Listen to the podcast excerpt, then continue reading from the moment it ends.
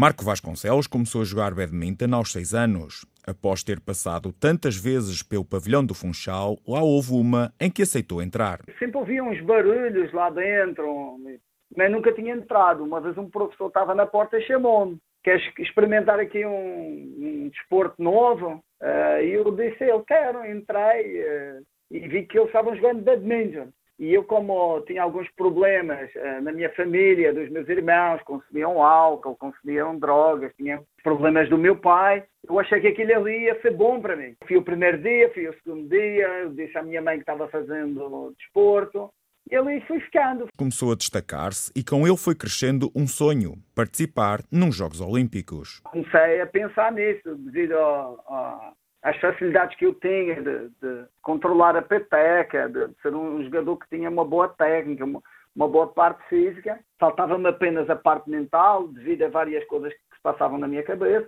Então fui trabalhando nesse aspecto. Eis que em 1992 pensou: se Ricardo Fernandes e Fernando Silva conseguiram, eu também tenho de conseguir. Como nós tínhamos um nível parecido, eu pensei: não, eu também tenho capacidade para chegar aos Jogos Olímpicos e fui trabalhando, trabalhando, trabalhava seis horas como atleta, me dedicava 100%, fiz vários circuitos mundiais e acabei por me classificar para, primeira, os primeiros Jogos Olímpicos que eu participei foi 2000 em Sydney, uh, depois eu achei que tinha condições para continuar e fazer mais um, mais um ciclo olímpico, uh, continuei, me classifiquei para os Jogos Olímpicos de, de Atenas e aí parei por dois anos pensei, acabei a minha carreira aqui, não vou mais tentar Jogos Olímpicos, mas ainda dominava o circuito nacional, dominava todos os campeonatos e na altura o Duarte Anjo numa final que nós fomos ao continente ver uh, do IR em Portimão, o Marcos Vasconcelos, frente ao Paixão, que na altura era o melhor jogador nacional, na final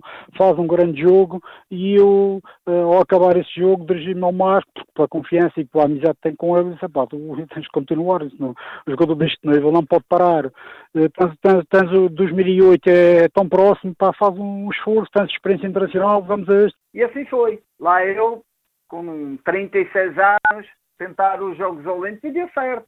Na verdade é que deu certo, classifiquei-me para os Jogos Olímpicos de, de Pequim, foi os meus últimos Jogos Olímpicos. Eu diria que os mais difíceis foi o de Sydney, porque só 28 de um universo de 5 mil atletas se classificam para os Jogos Olímpicos. O primeiro que foi aquela novidade, o pisar do estádio, o meu sonho de pisar o estádio, de caminhar dentro do estádio.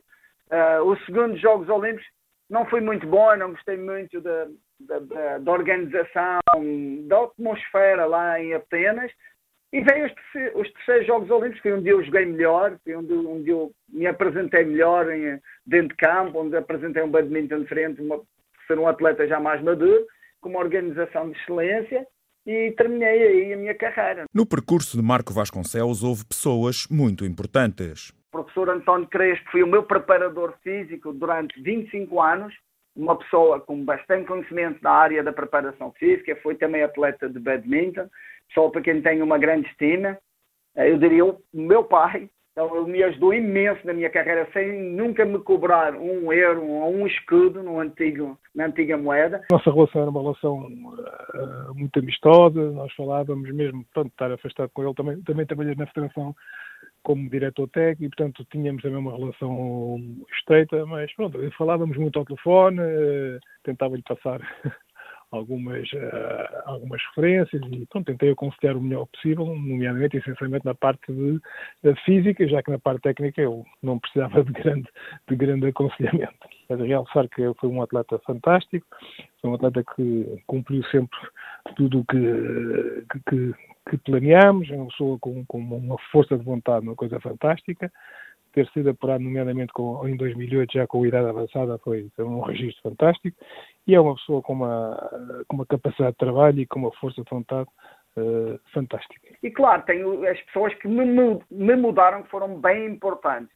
Tive o treinador que foi o Duarte Anjo, que fez a transição de, de não sénior para adulto, ou seja, já treinando no alto rendimento. Fui sempre um jogador de referência, uh, um jogador de, tecnicamente sempre foi considerado um dos melhores jogadores de Portugal uh, a nível técnico, portanto fui, fui natural a sua ascensão e o seu nível chegar uh, aos títulos de campeões nacionais e, e precisamente às três presenças olímpicas que ele teve. Também tinha características eh, interessantes que era gostava de ajudar os outros, eh, gostava de dar treinos aos mais jovens. Depois tive o Carlos Silva, foi importante. Depois tive um treinador indiano que chama-se Tom John. Esse Tom, o Tom John mudou a minha parte mental. Ele, ele acabou por me fazer mais forte, mas ainda não fui aquele treinador que me entendia dentro de campo. Então veio o David Freitas. Esse sim, foi o que marcou a minha carreira. Foi quem me levou para os três Jogos Olímpicos. Uh, foi ele que se dedicou a 100% a estudar como é que funcionava a minha cabeça, como é que funcionava o meu jogo, quais eram as minhas características, o que é que a gente precisava de, de melhorar. E foi com certeza ele que mudou o Marco Vasconcelos, o, o novo Marco Vasconcelos. Somos como, quase como dois irmãos porque temos praticamente a mesma idade. O que eu tentei fazer como treinador? Tentar levá-lo para o próximo patamar. Quando chega um atleta a esse nível, os pequenos pormenores, ajuda bastante em termos técnicos, em termos táticos, em, termos da, concentração dentro de um jogo. E eu consegui, consegui como arco aperfeiçoar tudo tecnicamente, onde é que o Marco tecnicamente conseguia ter um dos melhores, se calhar um das melhores técnicas a nível mundial. Taticamente sempre melhorou bastante uh, também. Em termos de concentração, uh, eu consegui analisar, não, não há atletas igual, mas consegui analisar o Marco com as suas, os seus pontos fortes, os seus pontos fracos e conseguia ver o que era melhor do Marco. Foi uma coisa fabulosa. E depois tem uma pessoa que trabalhou a minha parte mental também, que eu conheci essa pessoa em 1998, eh, que é o Ricardo Janica. Ele é professor de Educação Física, hoje ele é professor de Educação Física, também tem curso de fisioterapeuta, e ele mudou a minha mentalidade. Ele me incentivava. Na altura ele era uh, professor de musculação, no ginásio onde eu ia, e as palavras dele, o incentivo dele, uh, levaram-me a um patamar, a um nível bastante alto. Faltava-lhe a parte de envolvimento psíquico. Tentamos envolver e perceber o que é que faltava ao Marco para ser um verdadeiro campeão. Consegui que ele percebesse que não se chega sozinho ao topo sem ajuda. A família, a esposa, os filhos, tudo o que envolve grande proximidade é muito importante para as nossas eh, variações de emoção. Eh, e se quando estivermos a jogar estamos a perder o ponto e, e, de repente vem uma emoção que não seja negativa, seja positiva, porque temos laços fortes com todos os seres que nos circundam, eh, conseguimos alcançar, conseguimos ultrapassar os nossos problemas dentro de campo. É, foi essencialmente esta tarefa que temos que fazer com o Marco. Era o que eu precisava. Eu precisava de confiança, precisava de acreditar no Marco Vasconcelos e o Ricardo Janica ele trouxe-me só coisas boas à minha vida. Foi uma mudança. Ele e o David Freitas fizeram uma mudança radical no Marco Vasconcelos. E a eles eu estou muito agradecido. E claro, o médico que me acompanhou a minha vida, Dr. Celso. Marco Vasconcelos é o atual selecionador brasileiro de badminton, cargo que tem uma história por trás e que lhe possibilitou participar nas Olimpíadas do Rio de Janeiro e muito provavelmente em Tóquio no próximo ano. Com as atletas, ligou-me dizendo que havia um miúdo aqui com 17 anos que queria ser atleta olímpico. Tinha o sonho de ser atleta olímpico e se eu estava interessado em treinar e quanto é que eu cobrava por mês é ele, que ele tinha umas condições financeiras boas, a família, isso tudo. E, e perguntei a idade. Eles disseram, não, ele tem 17 anos. E eu disse, não, olha, eu estou terminando a minha carreira agora de atleta, já tenho curso de treinador, já lido com criança, dou treino a criança, estou nas seleções juniores de Portugal, trabalhando com eles mas não me interessa porque vem do outro país.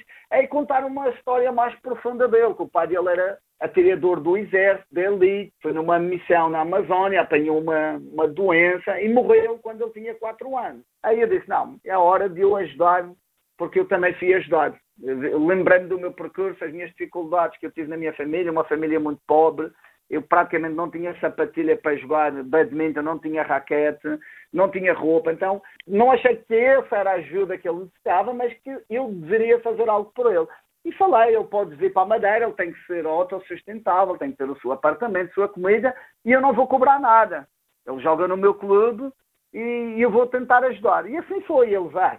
Ele foi para a Madeira, a gente teve um ano trabalhando com ele, eh, ele conseguiu bons resultados e recebi um convite em 2012 e aí a Federação Brasileira viu que ele tinha feito bons resultados quando esteve comigo, chamou-me e fui um teste, 40 dias, pedi licença à Federação Portuguesa onde eu trabalhava como técnico, vim, e eles gostaram do meu trabalho em 40 dias, a gente tinha conseguido uma medalha por equipes do, dos Jogos Pan-Americanos, que é o campeonato mais importante para eles aqui, e fizeram-me um contrato, eu abracei o projeto para o Rio 2016. Por ser país sede, nós tínhamos direito a duas vagas, sempre ser por ranking mas o nosso objetivo era classificar os nossos atletas por ranking.